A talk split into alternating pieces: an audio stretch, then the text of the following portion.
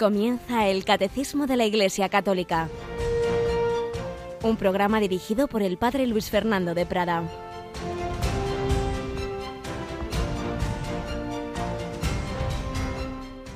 José, hijo de David, no temas acoger a María, tu mujer, porque la criatura que hay en ella viene del Espíritu Santo. Alabado sean Jesús, María y José. Muy buenos días. Feliz día de la Natividad de Nuestra Señora. Felicidades, Madre, en lo que humanamente llamaríamos tu cumpleaños. Y si el ángel le dijo a San José, no temas acoger a María, nos lo dice a cada uno de nosotros. No tengas miedo de ser mariano. Ay, es que a ver si es demasiada devoción a la Virgen y me olvido del Señor. No, no te preocupes, que no hay ningún problema que la Virgen María nos lleva a su Hijo Jesús, que ella siempre tiene ese papel humilde y discreto. Al revés, mucho más peligro hay de que seamos desagradecidos con ella. Yo siempre pienso que los novios de Caná pues le darían gracias a Jesús del milagro del vino y probablemente no le dijeron nada a la Virgen porque no sabrían, porque ella solo había dicho así en secreto, en bajito, no tienen vino. No se habrían enterado. María, presente en la obra de la redención, porque así lo quiso el Señor, y presente en la vida de la Iglesia, es madre de la Iglesia y presente en nuestras vidas. Cuántas cosas ocurrirán que no somos conscientes de que detrás está esa mano, esa intercesión de la Virgen que le dice a Jesús, no tiene vino, no tiene alegría, no tiene esperanza, conviene actuar aquí y allá, con esa delicadeza. ¿Y cómo actuó en la vida y en la vocación de la Madre Teresa de Calcuta? Estamos estos días recordando su 25 aniversario de su muerte, recordando pues cómo fue esa segunda llamada, la llamada dentro de la llamada, de la vocación cuando ya es llamada a salir de la primera orden, donde el Señor la llamó una orden de enseñanza, y salir así a, campo abierto, eh, a fundar, no se sabía muy bien qué, una nueva institución que iban a ser las misioneras de la caridad. Pues bien, en esa vocación hay unas visiones que tiene la Madre donde interviene, donde está también la Virgen María. Eh, leemos lo que escribió a su director. Vi una gran multitud, todo tipo de personas. Había también algunos muy pobres y niños. Todos tenían las manos levantadas hacia mí, que estaba de pie en medio de ellos, y me llamaban Ven, ven, sálvanos, tráenos a Jesús. De nuevo una gran multitud. Podía ver gran pena y sufrimiento en sus rostros. Estaba arrodillada, ella, la Madre Teresa, cerca de Nuestra Señora, que estaba vuelta hacia ellos. Yo no veía su rostro, pero le había decir a María, Cuídalos, son míos, llévalos a Jesús, lleva a Jesús hasta ellos, no temas, enséñales a rezar el rosario, el rosario en familia, y todo irá bien. No temas, Jesús y yo estaremos contigo y con tus niños. Qué preciosidad. Esto nos lo dice también la Virgen a cada uno. Llévalos a Jesús, a tus hijos, a tus familiares, a aquellos que Señor te encomienda de una forma o de otra, esos que tienes en la parroquia, en la catequesis. Enséñales a rezar el rosario en familia y todo irá bien. No temas, Jesús y yo estaremos contigo. Hoy Jesús, María, bueno, y siempre quieren acompañarte. Y una tercera visión la misma gran multitud, pero nuestro Señor en la cruz, y Nuestra Señora a poca distancia de la cruz, y yo misma como una niña pequeña frente a ella. Su mano izquierda de la Virgen estaba sobre mi hombro izquierdo, su mano derecha sostenía mi brazo derecho. Ambas mirábamos hacia la cruz. Nuestro Señor dijo, Te lo he pedido, ellos te lo han pedido, y ella, mi madre, te lo ha pedido. ¿Te negarás a hacer esto por mí? ¿A cuidar de ellos? ¿A traérmelos? Bueno, pues el Señor también nos pide a nosotros que le ayudemos, que cuidemos a aquellos que nos encomienda, que les llevemos a Jesús, a María, que ayudemos en esa obra de la evangelización. ¿Te vas a negar? Pues es la pregunta que nos deja hoy el Señor.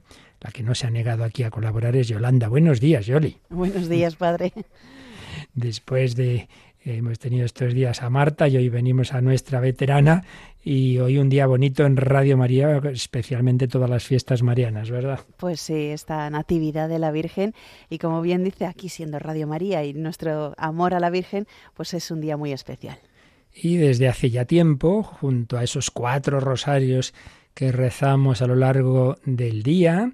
y también se nos propuso en la familia mundial, puesto que tenemos Radio María en Ruanda y ahí hubo unas apariciones también aprobadas por la Santa Madre Iglesia, pues de vez en cuando nos conectamos con un rosario tradicional allí, ¿verdad? Y poco distinto al, al habitual y que este domingo vamos a rezar, o van a rezar desde ahí unas religiosas en español. Eso es, desde el santuario de Quivejo, allí vamos a rezar ese rosario especial a las 3 de la tarde, las 2 en Canarias. Pues ya lo sabéis, ese rosario que la Virgen pidió, fijándonos especialmente en su sufrimiento, en la pasión, en esa, en ese estar ahí al pie de la cruz. Pues feliz día de la Natividad, feliz cumpleaños a la Virgen y ya sabéis, hay que hacerle regalitos de oración, de sacrificio, de caridad, de cuidar a esas personas, como le dijo a la Madre Teresa, el Señor nos encomienda siendo buenos samaritanos, como estamos recordando en este comentario a la parábola del buen samaritano que seguimos leyendo del Padre José Granados.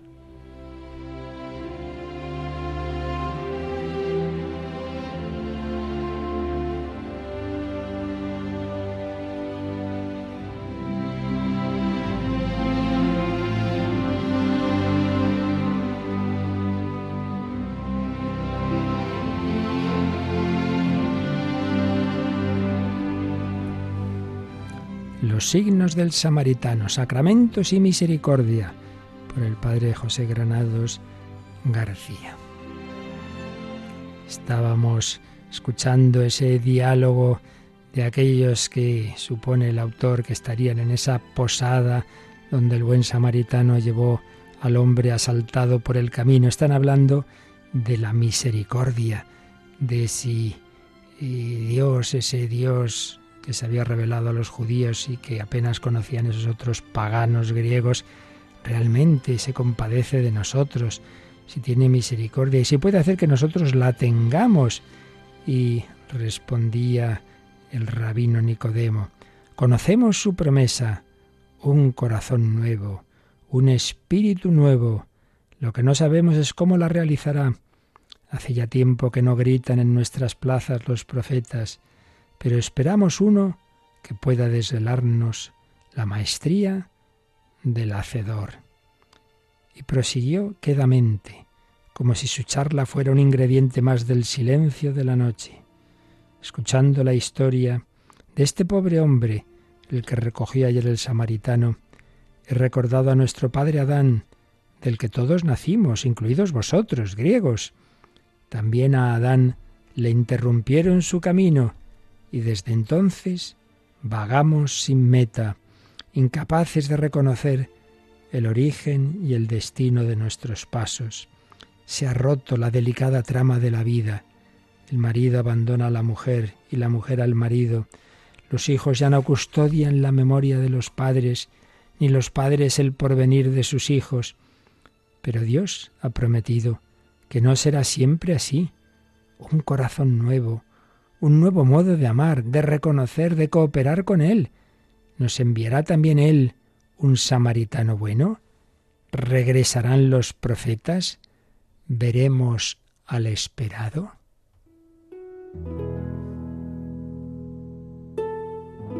Nicodemo se detuvo aquí, pero en el fondo de sus ojos cansinos brilló aquella luz inquieta y recordó la conversación mantenida hacía pocos días, también de noche, con aquel nazareno, cuyas manos estaban sembradas de signos y que lo había invitado a nacer de nuevo.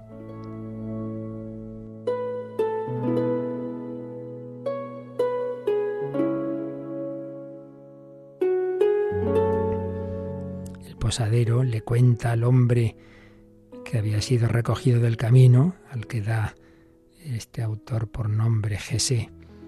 Y sigue diciendo el relato. En su habitación, Jesé meditaba sobre el relato del posadero. Le, le estaba contando esa conversación nocturna. ¿Y el samaritano no dijo nada? Nada dijo. Permaneció en silencio, escuchando. A bien pensarlo, ¿qué necesitaba decir? Todo lo aclaró al traerte a la posada y cuidar tus heridas sin darle importancia, como si su acción manara de una misericordia más alta. La conversación de los viajeros inquietó a Jesé. Ahora que la comezón de las llagas desaparecía, otra distinta iba abriéndose paso. Tuvo compasión de mí, se decía, aun convaleciente, cuando perdí el camino y fui asaltado por los ladrones. Yacía desnudo en tierra, me robaron la bolsa y casi la vida, me desnudaron de vestido y dignidad. El que pasó sabía mirar, descubría los signos, incluso y sobre todo, allí donde el fango los cubría. Aquel amasijo de heridas era un hombre, y el hombre un hijo de Dios. Su misericordia fue concreta, se tocaba, manos, vino, aceite, vendas, cabalgadura, denarios, lecho y comida. Y se preguntaba, sin sospechar con cuánta razón, ¿no será este viaje una parábola de otro más antiguo y más largo? ¿No está en él resumida, adunada, esclarecida mi vida entera?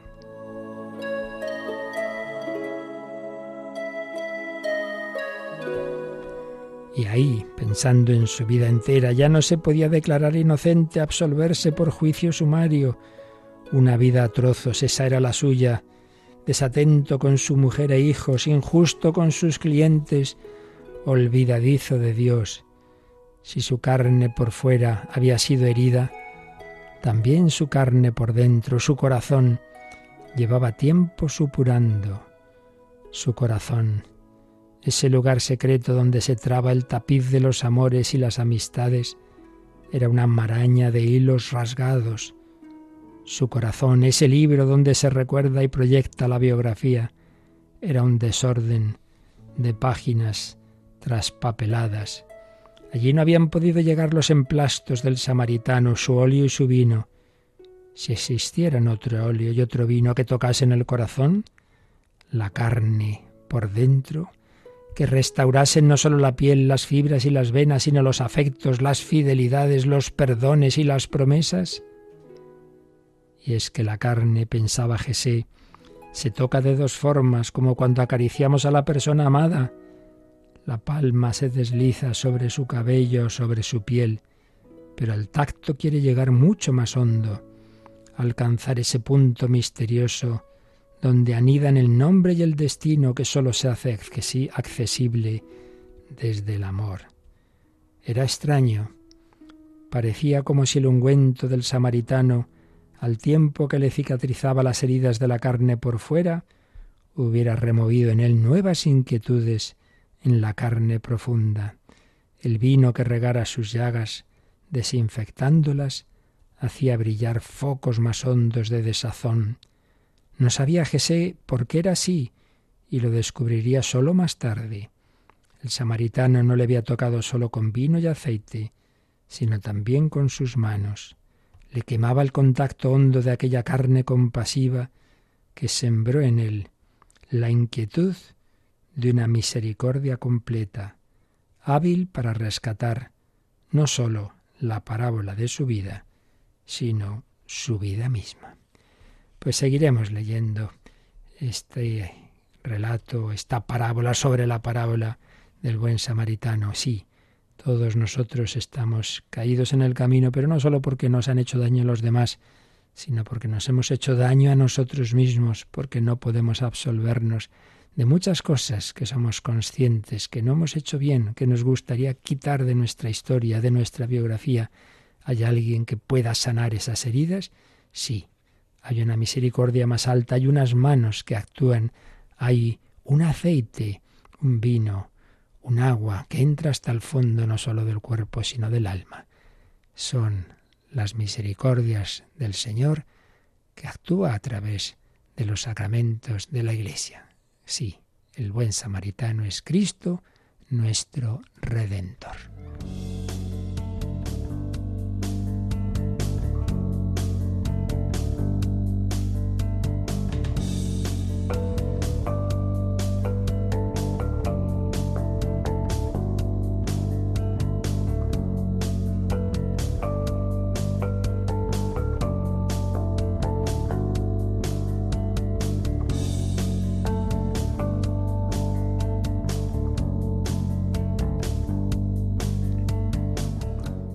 Esa agua viva que quiere darnos y nos los da en el bautismo un corazón nuevo, es la que actúa en el primero de los sacramentos del bautismo que hemos estado exponiendo durante semanas la doctrina católica sobre el mismo recogida en el catecismo de la Iglesia Católica y estamos ya en la parte final de resumen. Estos días pasados hemos resumido los textos bíblicos sobre este sacramento, los textos del Nuevo Testamento, desde esa acción de Juan el Bautista preparando todo hasta el propio bautismo especial, ¿verdad?, de Jesús en el Jordán.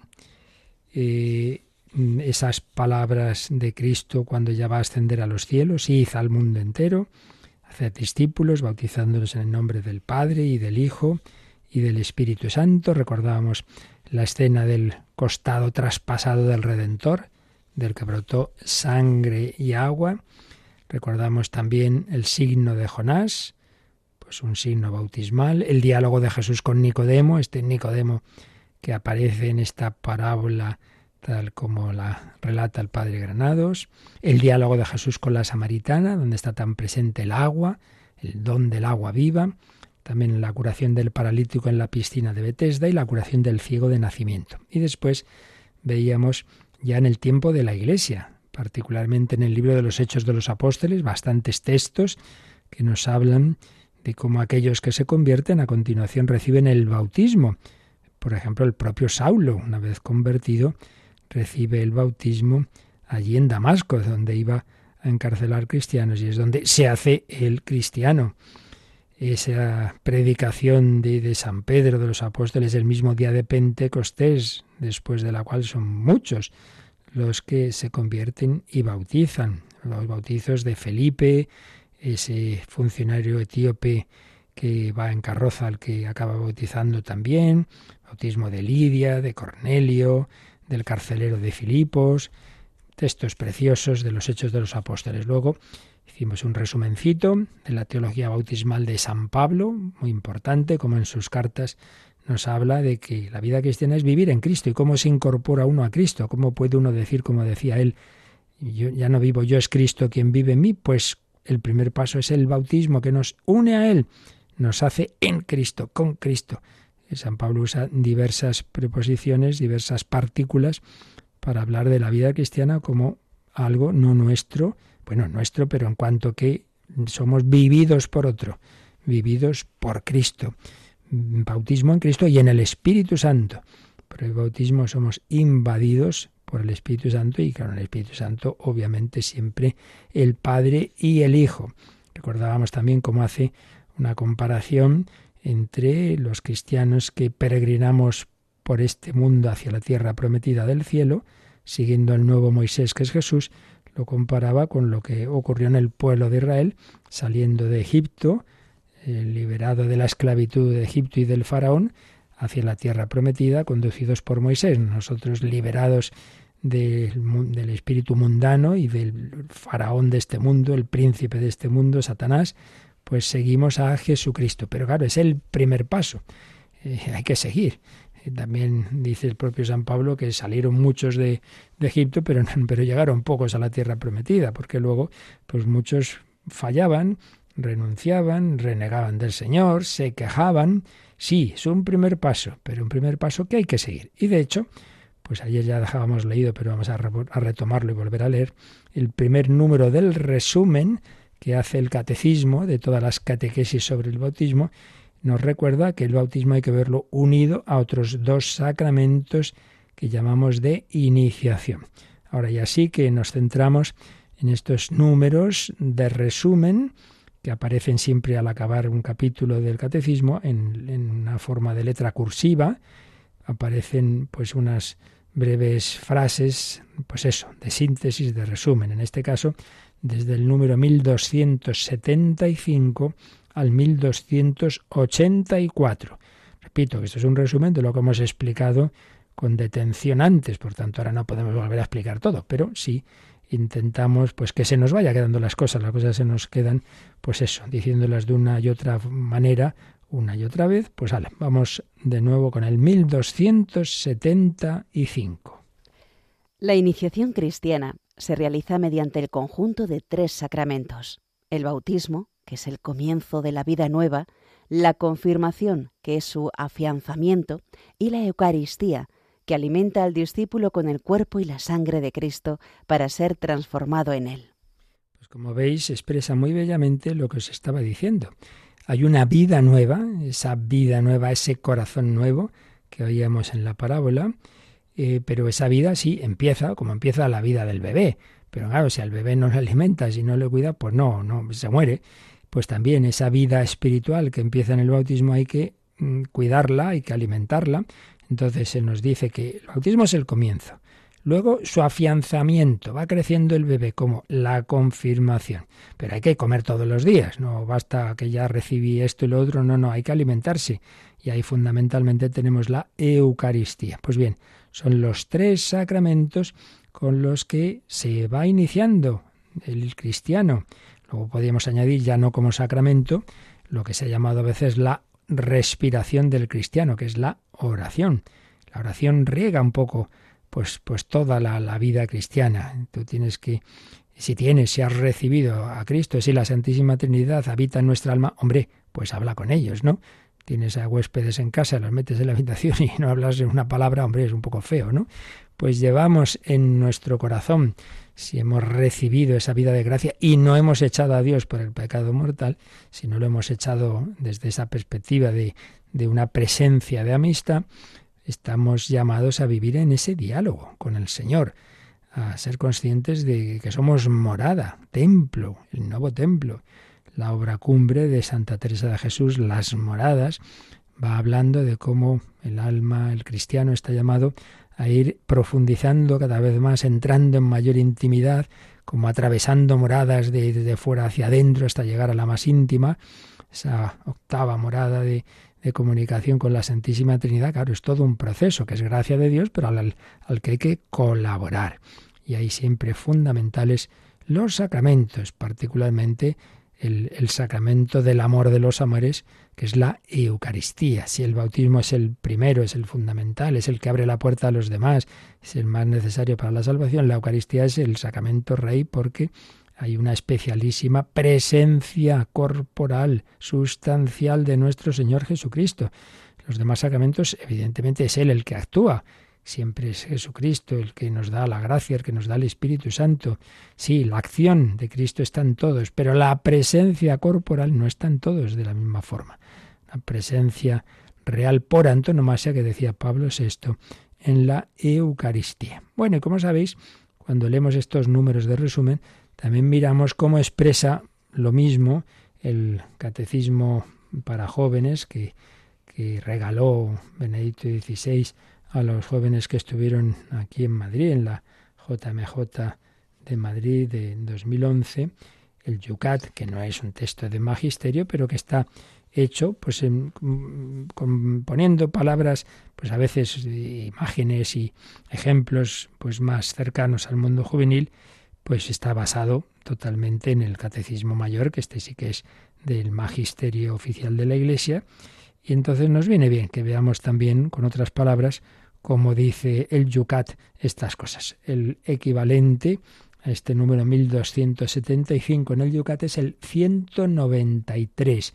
Yucat tiene siempre una pregunta y luego una primera respuesta como más básica y luego una ampliación. La pregunta del 193 está muy, muy bellamente expresada. Dice, ¿hay una lógica interna que vincule entre sí a los sacramentos? O sea, los siete sacramentos pues son, pues ala, siete sacramentos uno detrás de otro, o entre ellos hay una dinámica, hay una lógica, claro que la hay. ¿Qué responde el 193? Todos los sacramentos son un encuentro con Cristo que es el mismo el sacramento original. Hay sacramentos de la iniciación que introducen en la fe bautismo, confirmación y Eucaristía. Hay sacramentos de curación, penitencia y unción de enfermos. Y hay sacramentos que están al servicio de la comunión y misión de los fieles, matrimonio y orden. En primer lugar, vamos a recordar algo que vimos ah, casi muy al principio de toda esta parte de la liturgia. Dice este número que todos los sacramentos son un encuentro con Cristo que es el mismo, Jesucristo mismo, el sacramento original. Entonces recordemos que la palabra sacramento, como tantas otras, tiene diversos sentidos, hay una analogía. Antes de hablar el sentido más estricto de los siete sacramentos, hay un sentido más amplio que viene a ser una realidad sensible, algo que puedes ver, tocar, etcétera, pero que mm, en eso que tú ves hay detrás algo que no ves, mucho más hondo, mucho más profundo. Sentido amplio de la palabra sacramento, que tiene que ver también con el símbolo. Tú ves un trapo, hombre, no es un trapo, es que es una bandera, es que esto representa una nación. Ah, bueno, entonces algo sensible, esa tela, pues representa algo mucho más grande que es todo un espíritu de la nación, etcétera. Bueno, pues algo así.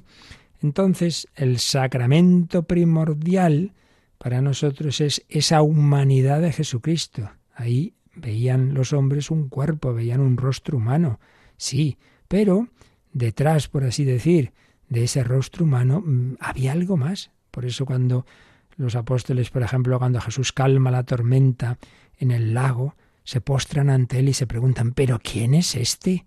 que hasta el viento y el mar le obedecen. Ellos veían a un hombre, pero lo que hacía ese hombre no era propio de un hombre, era propio de Dios. Decirle al viento y al mar, cállate, hala, se calmaba, esto, esto no lo hace un hombre.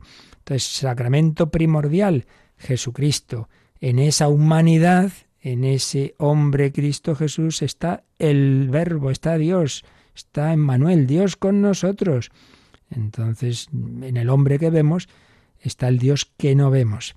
Pero, segundo sentido, el sacramento universal a través del cual ahora ese Jesucristo, que, que, no vivimos cuando Él vivió hace 20 siglos, no estamos ahí con Él en Palestina, pero Él ha establecido algo, una realidad que vemos y a través de la cual actúa Él al que no vemos. Y esa es la Iglesia, es la Iglesia. La Iglesia, esos hombres que tú ves, esas celebraciones, todo eso lo ves, lo oyes, lo puedes tocar, eso sí, sí, pero detrás está, pues, quien realmente nos importa, que es Jesucristo. Entonces yo voy a la iglesia en tanto en cuanto la iglesia es la prolongación en el tiempo y en el espacio de Jesucristo. Y ya luego, después de estos dos sentidos, sacramento primordial Jesucristo, sacramento universal de salvación, la iglesia, y luego ya eh, los siete sacramentos. Entonces la pregunta aquí es si entre esos siete sacramentos hay una lógica. Y nos ha respondido el, Yucat que sí. Y concretamente eh, nos, nos, ha hablado de, estamos hablando del, del, bautismo, entonces nos dice que este está en un primer grupo, los sacramentos de iniciación que introducen en la fe, bautismo, confirmación y Eucaristía. Pero ese niño que va creciendo, pues a veces se cae y tiene heridas, se pone enfermo, y entonces hay que curarle. Pues también hay sacramentos de curación, la penitencia y la unción de enfermos. La penitencia que cura las heridas espirituales del pecado, pero que, ojo, como somos una unidad de cuerpo y alma, esto yo lo he visto muchas veces, sanado el pecado, eso repercute en un bienestar psicológico que hace que también el cuerpo funcione mejor. Entonces sí, se dirige directamente al alma pero repercute frecuentemente de una manera u otra siempre en el cuerpo. Y la unción de enfermos, que se dirige más al cuerpo, pero que también pues completa la, sanación espiritual de la penitencia. Por eso esa pregunta que se hacía el hombre asaltado en el camino en, la interpretación de la parábola del buen samaritano del padre Granados, ¿habrá una, algún tipo de aceite que cure el alma? Pues sí, lo hay, lo hay. La unción de enfermos es ese aceite y desde luego la penitencia, y esto sí que lo, lo, lo, los sacerdotes muchísimo, ¿no?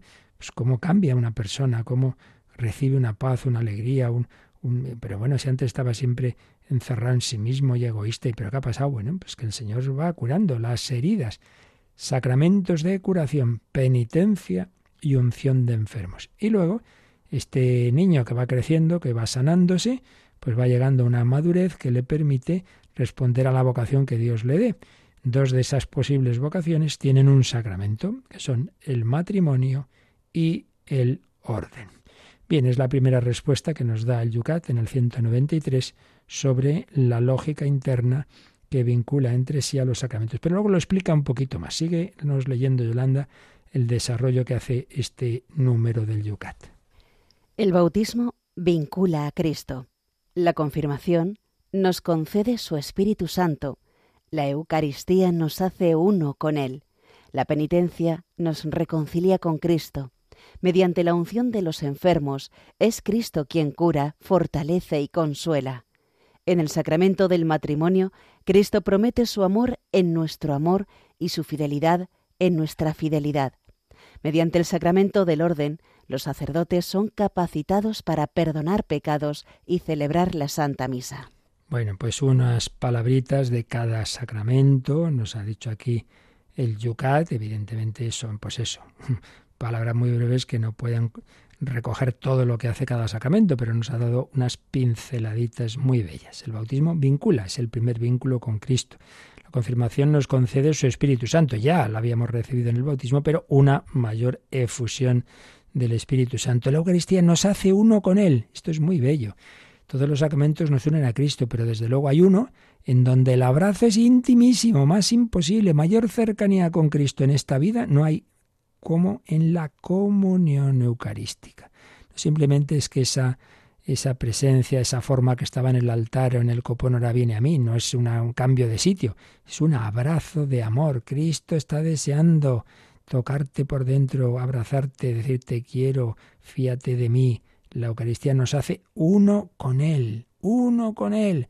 Si los esposos, dice la Escritura, serán los dos una sola carne, pues también el Señor se hace uno con nosotros en ese momento de intimidad de la comunión.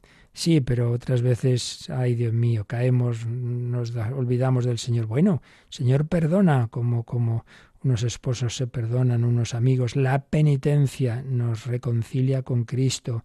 Ay, pero es que estoy muy pachuchito. Bueno, Jesucristo te da fortaleza a través de la unción de enfermos, te cura, te consuela, te fortalece. Y, ay, no me puedo fiar de mí, cómo están las cosas, no somos nada fieles. Bueno, el Señor también quiere ayudar a los esposos en el sacramento del matrimonio. Hace falta que ellos también, claro, pongan de su parte, pero el Señor da una gracia especial, como nos la da a los sacerdotes en el sacramento del orden. Fíjate, Yolanda, que al lado de este número viene también una cita que añade la edición española del Yucat, añade otras, otros ejemplos, otras citas que no están en el original, pero que están muy bien. Y ahí nos pone una cita del Papa Benedicto XVI, que creo que vale la pena que leamos, que nos habla de cómo por el bautismo entramos en una nueva familia. Mediante el bautismo cada niño es admitido en un círculo de amigos que nunca le abandonará, ni en la vida ni en la muerte. Este círculo de amigos, esta familia de Dios, en la que el niño se integra desde este momento, le acompaña continuamente, también en los días de dolor, en las noches oscuras de la vida, le dará consuelo, tranquilidad y luz. Pues esto es muy importante en, a lo largo de los años de la vida, pues uno pues van pasando etapas, vas perdiendo amigos, hay gente que se olvida, pero hemos entrado por el bautismo en unos amigos, con unos amigos que eso no nos olvida nunca. Desde luego la Santísima Trinidad, la Santísima Virgen y los santos y los ángeles. Esos no se olvidan, esos cuidan de nosotros, esos interceden por nosotros. No estamos solos, por eso el que cree, el que reza, nunca está solo. Bueno, pues vamos a dar gracias al Señor y si en todos los sacramentos actúa el Espíritu Santo de una manera muy especial en el bautismo y en la confirmación, vamos a quedarnos un momentito invocando ese Espíritu Santo, ese Espíritu Santo que llenó a María desde su concepción inmaculada, que fue cuidándola y guiándola, preparándola para ser templo del Verbo hecho carne, ese Espíritu Santo que precisamente realizó la encarnación para que en ella se formara ese Jesús que ahora nos quiere dar a nosotros el Espíritu Santo.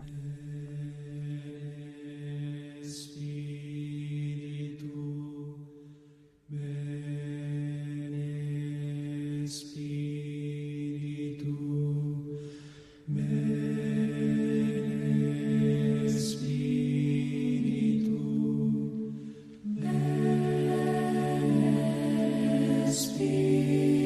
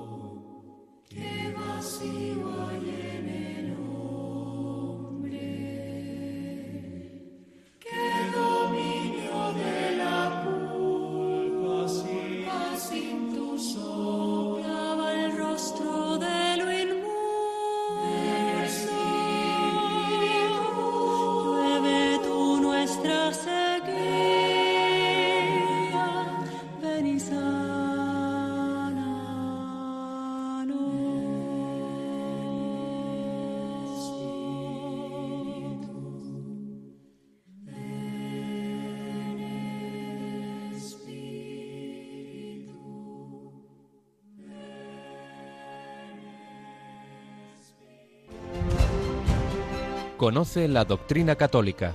Escucha el catecismo de 8 a 9 de la mañana, de 7 a 8 en Canarias.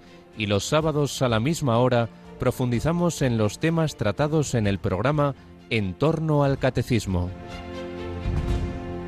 Ven, Espíritu Divino. Bueno, vamos al siguiente número del resumen de nuestro catecismo mayor, que simplemente es pues la cita quizá más importante tanto eh, lo que respecta al bautismo como al mm, misterio central de Dios, que es la Santísima Trinidad, que es el, final del Evangelio de San Mateo, Mateo 28 del 19 al 20, y aquí nos lo pone el catecismo pues como un texto de resumen de todo lo visto, lo leemos. Id pues y haced discípulos a todas las gentes, bautizándolas en el nombre del Padre y del Hijo y del Espíritu Santo, y enseñándoles a guardar todo lo que yo os he mandado. Bueno, es un texto que ya hemos comentado muchas veces, por tanto no lo volvemos a hacer, simplemente mm, subrayar un par de aspectos, ¿no? Es el final ya de la vida terrena de Jesús, ya resucitado, cuando ya va a ascender a los cielos, empieza el tiempo de la Iglesia. Les dice, eso sí, que tienen que esperar a recibir el don del Espíritu Santo en Pentecostés. Es como ese bautismo, como María recibió el Espíritu Santo y se formó en ella esa humanidad de Cristo, pues también el Cristo místico va a formarse en ese cenáculo, también va a estar María, cuando reciban al Espíritu Santo de una manera especial. Y desde ese momento tienen que cumplir este mandato. Id, id al mundo entero y haced discípulos a todas las gentes. La Iglesia es católica, es decir, universal. No es una religión para unos cuantos de una cultura, de una, de una determinada zona del mundo, eh, que nos da por ahí. No, no, es el camino para toda la humanidad. Id y haced discípulos a todas las gentes, bautizándolas, sumergiéndolas, consagrándolas, dedicándolas. Serían verbos más o menos equivalentes bautizándolas, eh, dedicándolas en el nombre. Aquí hay un misterio tremendo, dicen los, los comentaristas, dicen, es que es impresionante cómo se ve que esto es cosa de Dios y no de los hombres. ¿Quién se le ocurriría la profundidad que hay en esta frase cuando se dice, no dice en los nombres del Padre y del Hijo, sino en el nombre. Hay un solo Dios. Aquí está la Trinidad, pero un solo Dios que es Padre, Hijo y Espíritu Santo, madre mía un único Dios en tres personas distintas, bautizándolas, consagrándolas en el nombre, podríamos decir al nombre, pero decir al nombre en la mentalidad bíblica es a la persona, consagrándolas al Padre, al Hijo y al Espíritu Santo, empapándolas, digámoslo así, de, esa vida divina, que se meten ahí en el agua y se llenan, son llenadas de, de la vida del Padre, del Hijo y del Espíritu Santo. Quedan ahí bien, bien llenas de Dios, consagrándolas, dedicándolas al Padre y al Hijo y al Espíritu Santo. Y, consecuentemente, si recibes una vida divina, tienes que actuar en consecuencia. Por eso, claro, no basta simplemente creer y bautizarse, sino enseñándoles a guardar todo lo que yo os he mandado. La vida del Hijo de Dios. Si recibes la vida de Dios, pues entonces sed perfectos como vuestro Padre es perfecto, sed misericordiosos como vuestro Padre es misericordioso. Sí, sí, yo tengo a Dios dentro, pero actúo de mala manera, hombre pues eso no es coherencia con la vida que has recibido. Bien, ya digo que esto, como todos los demás, ya lo hemos explicado con detención, aquí pues hacemos un resumen. Y vamos al siguiente número, el 1277, que nos va dando más eh, pinceladas sintéticas sobre el bautismo. El bautismo constituye el nacimiento a la vida nueva en Cristo. Según la voluntad del Señor, es necesario para la salvación como lo es la Iglesia misma, a la que introduce el bautismo. Bueno, pues aquí, en primer lugar, primera afirmación, pues ya también estaba implícita en los números anteriores, constituye el nacimiento a la vida nueva en Cristo. ¿Qué es el cielo? Pues vivir de la vida divina, estar contemplando al Padre, al Hijo al Espíritu Santo, porque hemos sido elevados sobre nuestra naturaleza humana.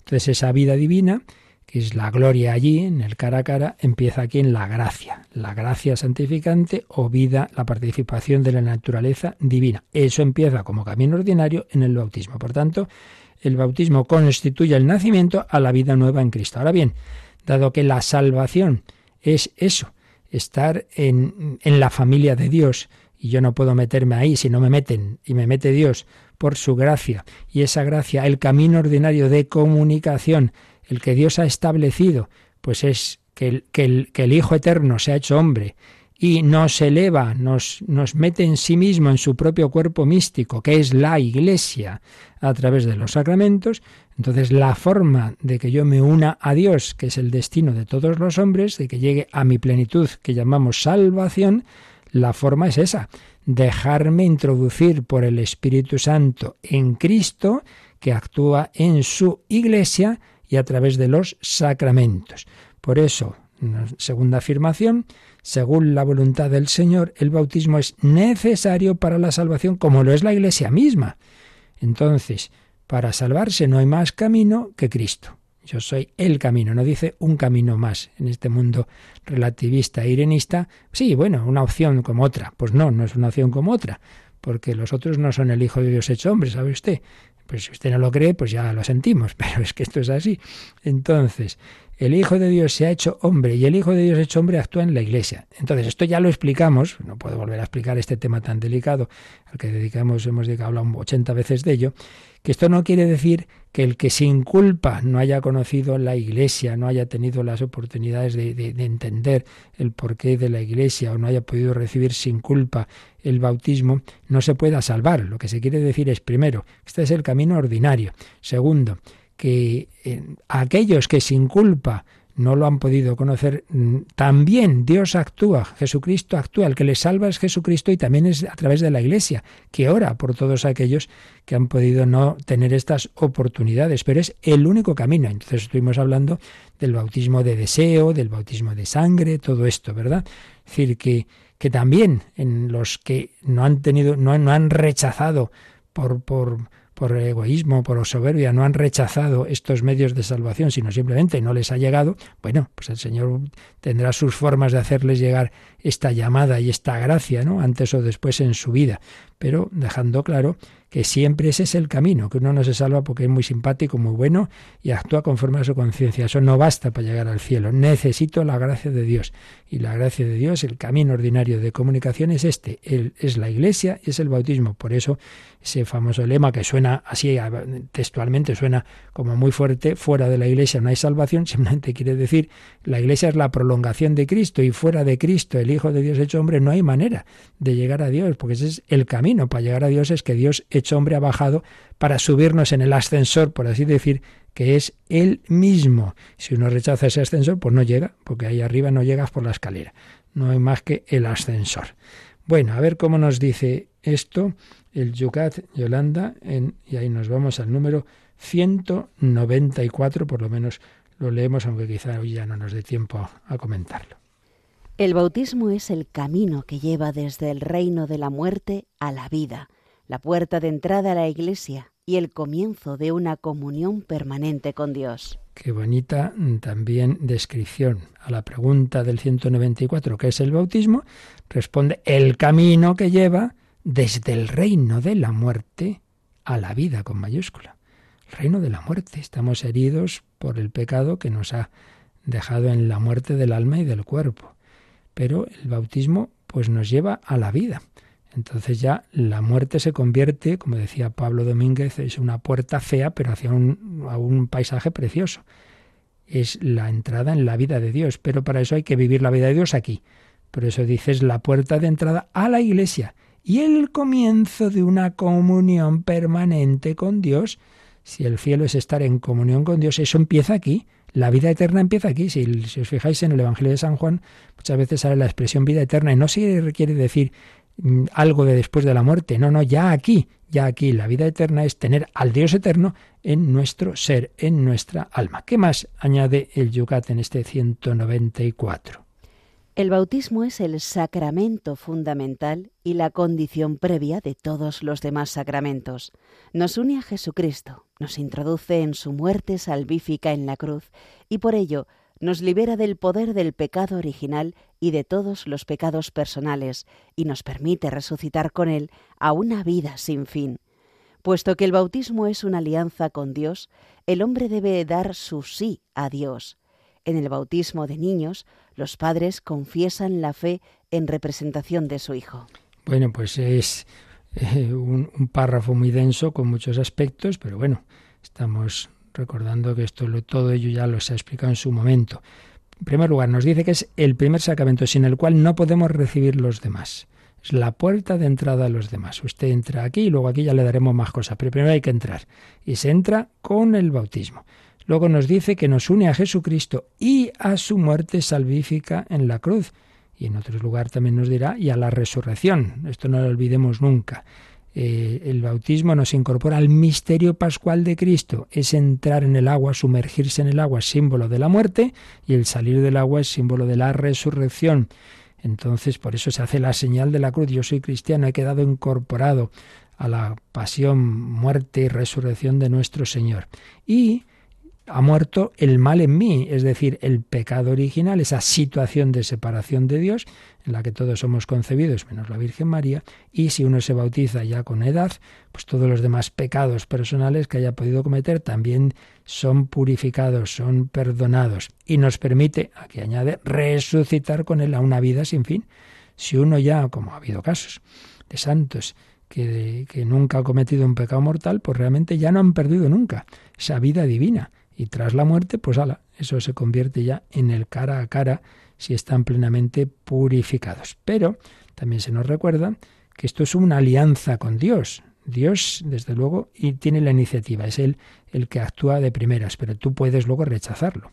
Por eso dice una alianza con Dios, si se bautiza el adulto, éste debe dar su sí a Dios. Por eso es necesario una catequesis profunda que uno sabe lo que, lo que hace, ¿no? Recibiendo el bautismo. Ay, si es un niño. Bueno, pues es un niño, recibe de sus padres todo lo que los padres ven que es bueno. Para empezar, la vida, y un nombre, y una cultura, y una lengua. Eso no le preguntan. Pues tampoco le preguntan por darle la vida divina, porque a tiempo está, por desgracia, luego de mayor si quiere rechazarlo. Pero ellos le dan lo que es bueno.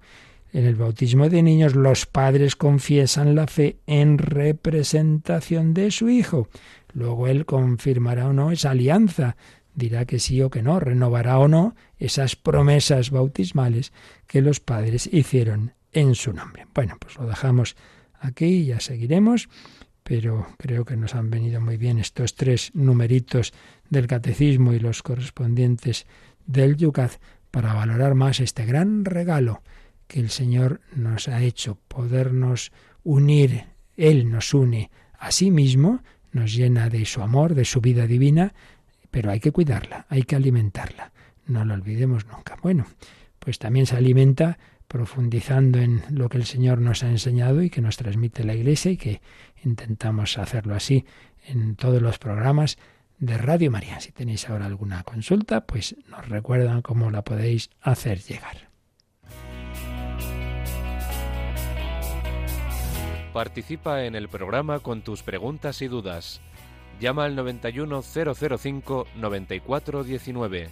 91005 9419. Puedes escribir un mail a catecismo arroba radiomaria.es o escribirnos un mensaje al teléfono de WhatsApp 668 594 383 668 594 383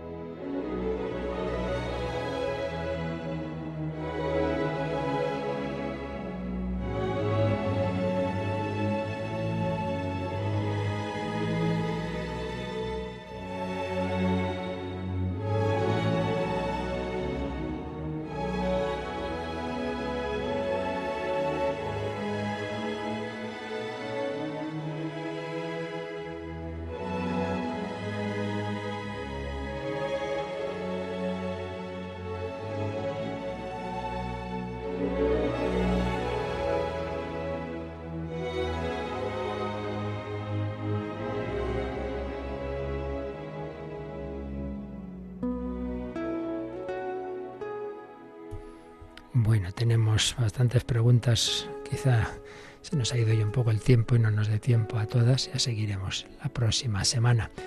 A ver, una nos decían en un correo, un sacerdote me comunicó que mi hijo que es discapacitado debería hacer la confirmación a pesar de no ser consciente de lo que esto significa, que él mismo podría dársela, que no hace falta que sea el obispo.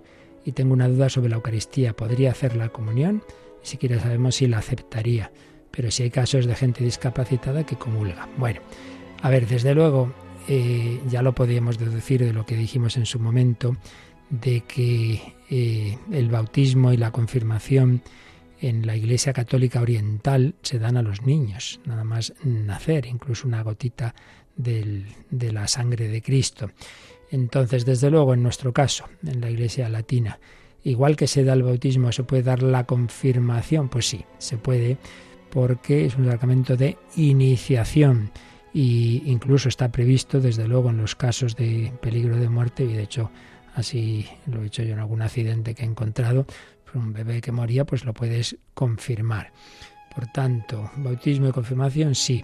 La Eucaristía, ahí ya el dar la comunión exige un, mínimo, un mínimo. Yo he dado la comunión, desde luego, a personas jóvenes y no estoy no jóvenes, discapacitados, intelectuales, pero hombre, porque sí que veías, ¿quién es este? Es Jesús, Jesús es Dios, pues ya está. Eh, si hay una fe sustancial y, eso, y lo va a recibir y no va a devolver, etcétera, etcétera, pues sí que se puede. Eh, ahora, estas cosas, como tantas otras cuestiones que a veces nos llegan las preguntas, yo puedo decir el criterio general, luego claro, es el sacerdote, el párroco, el, pastor en cada caso el que aplica el principio general a cada situación. Yo no estoy en eso, yo no conozco a esta persona, yo, yo no sé exactamente cuál es, pero sí puedo decir eso, ¿no? Que, que, que, que, se, que hay unos, fin, una orientación general que en este caso es desde luego bautismo y confirmación sin problema, sin problema, con, eh, con, una persona, aunque eso, él tenga una discapacidad, la comunión ya mm, un mínimo, hay que hacer falta un mínimo, pero tampoco hay que seguir que se sepa explicar el catecismo, ¿eh? que a veces le damos demasiada importancia a eso. Y luego, si puede darla uno que no es obispo, sí, pero siempre que tenga la delegación del, del obispo, salvo en peligro de muerte, en cuyo caso cualquier sacerdote puede confirmar, puede confirmar. Entonces, este sacerdote puede, confirmar a este chico si el obispo le, le delega. ¿De acuerdo? Luego nos ha llegado hoy una pregunta de estas, son así que muchas veces pues son un poco de curiosidad y mire, pues se bautizaron los apóstoles y las mujeres discípulas y María Yo siempre digo, ¿no? Que nosotros respondemos en base a lo que el Señor pues nos ha dicho, porque lo que nos responde, lo que nos hace falta saber para nuestra vida cristiana, pero luego hay muchas cosas de curiosidad que no las sabemos. Entonces, aquí yo sí creo que puedo responder claramente a lo de los apóstoles y de María. No, no se bautizaron porque ellos ya, bueno, la Virgen evidentemente, porque la Virgen María está unida al Espíritu Santo desde su concepción. No nos olvidemos, los sacramentos son para los que ya una vez que nuestro Señor Jesucristo está en el cielo, pues para entrar en contacto con Cristo y con el Espíritu Santo, desde ese momento ese es el camino. La Virgen estaba en requete contacto con el Espíritu Santo desde el primer instante de su concepción, no le hacía ninguna falta tal bautismo. Y los apóstoles reciben en realidad el bautismo en Pentecostés, donde reciben esa efusión del Espíritu Santo. Por tanto, no tenemos ningún motivo para pensar que los apóstoles se bautizaron. Otra cosa es Saulo, porque es claro, Saulo no estaba precisamente en Pentecostés. No, no, Saulo sí, Saulo se convierte años después y entonces se bautiza. ¿Y las mujeres discípulas? Pues ahí yo no sabría responder. Si estaban en, en Pentecostés, si estaban en el cenáculo, probablemente pues no, porque lo mismo. Pero no lo sabría. Hay esas cosas que no estoy seguro, la verdad. Eh, pero bueno, veis es que estas son esas cosas, bueno, ¿y, qué? que estas cosas son un poco de curiosidad y tampoco nos afectan, ¿verdad? Que la revelación, repito, no es para saciar nuestra curiosidad, sino para saber qué tenemos que hacer, cómo tenemos que actuar. Y bueno, luego hay una pregunta que está ahí, así que es imposible responder ahora, porque claro, una persona que dice que un sacerdote le dijo que solo eran pecados mortales el adulterio, el aborto y el homicidio. Entonces, que pidiendo que le diga todo lo que son pecados mortales, madre mía, pues eso, bueno, el próximo día hablaremos de esto, pero ya le digo de entrada que, hombre, que intente cogerse cualquier examen de conciencia, que hay muchos buenos, en libritos, el propio catecismo o en el Evangelio de, este, este, estos libritos que hay que vienen las lecturas del día, por ejemplo, la de, del padre Martínez Puche, que lleva ya 20 años haciéndose el Evangelio de día, al final viene ahí un examen de conciencia. Todos los mandamientos, todos, son susceptibles de ir contra ellos de una manera suave, digámoslo así, o venial, pero también de una manera grave. Y entonces en todos los mandamientos cabe un pecado mortal, no solo, no solo en, en, el quinto y en el sexto, en todos. Pero bueno, ya diremos algo más el próximo día. Pedimos al Señor su bendición y que paséis un feliz día con la Virgen haciéndole regalos en su cumpleaños. La bendición de Dios Todopoderoso, Padre, Hijo y Espíritu Santo, descienda sobre vosotros. Alabado sea Jesucristo.